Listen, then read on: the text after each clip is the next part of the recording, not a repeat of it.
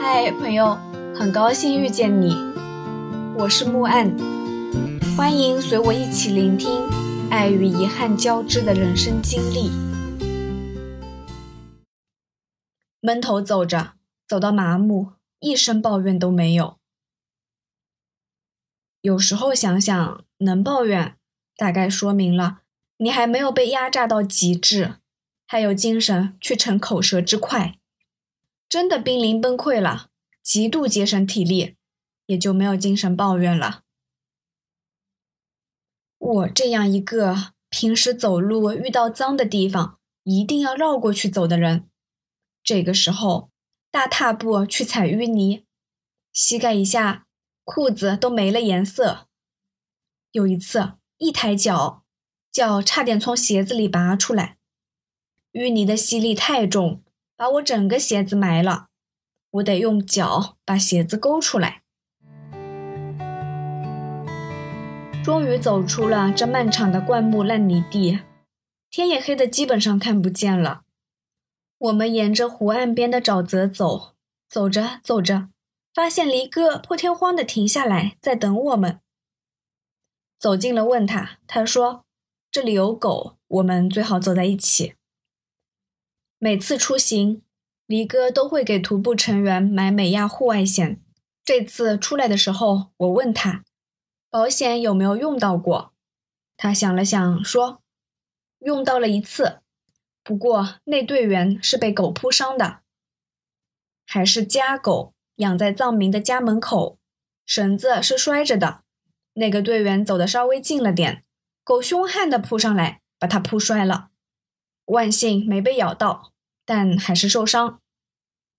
所以遇到落单的四处游荡的野狗时，离哥会警惕的等我们一起走。天完全黑了，路过几户藏民的帐篷，狗的吠叫声此起彼伏。有藏民出来看我们，离哥大概担心我们体力跟不上，问我们是不是今晚在藏民家借宿扎营。我回答。如果能走，就走出去。今晚我不想再住这儿了。继续走，中间停了一次，两个人戴上了头灯照明。冲锋衣的帽子上一直传来了稀稀疏疏的声音，我以为是下雨。后来在头灯的光柱里看到了翻飞的雪片，才知道又下雪了。可见温度又降低了。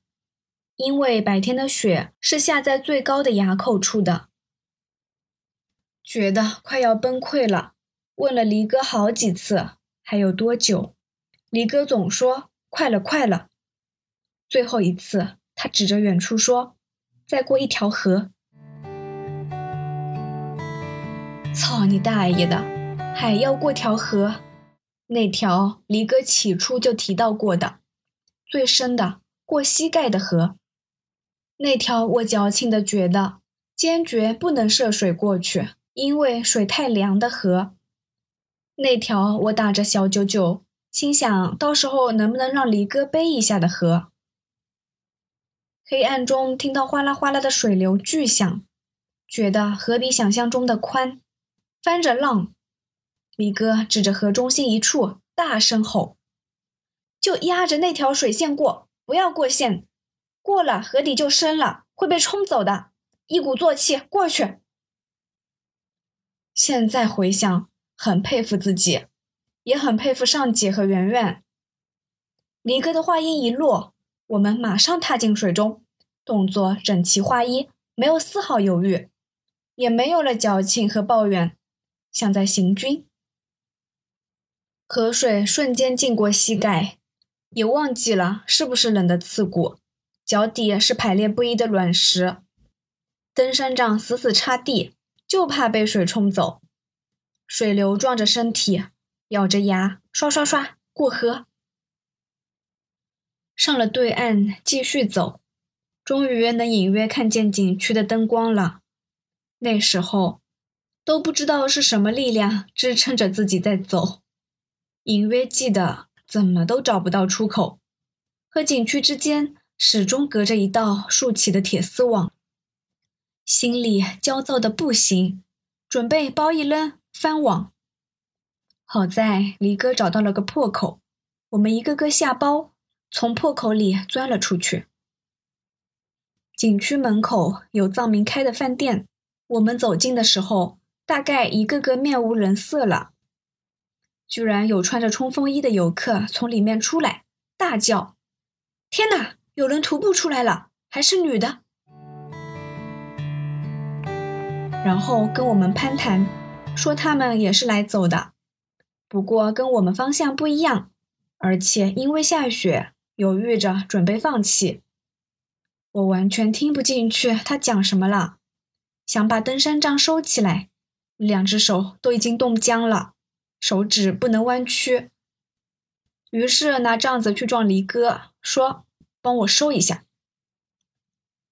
藏民把我们引进去，让我们赶紧烤火。我脱下我看不清颜色的登山鞋，清了最后一次水，泥汤哗啦啦倒进垃圾桶里。袜子也不能看了，直接扔掉。从包里翻出了沙滩拖鞋穿上。这大概是我尝试的最勇敢的一次混搭风，上头是羽绒服和冲锋衣，外头下着雪，脚下穿着夹脚拖鞋。李哥跟店家商量，给我们熬了一锅羊汤，端上来觉得心善，不想喝。李哥说：“这个必须喝，暖身子的，别后面落下什么毛病。”想想也是，一狠心。埋头喝了一半，但是估计还是落下了些什么。后来回到上海，初入冬的一天，下雨，有一只脚突然从脚面开始疼痛，持续了好几天，又查不出什么原因。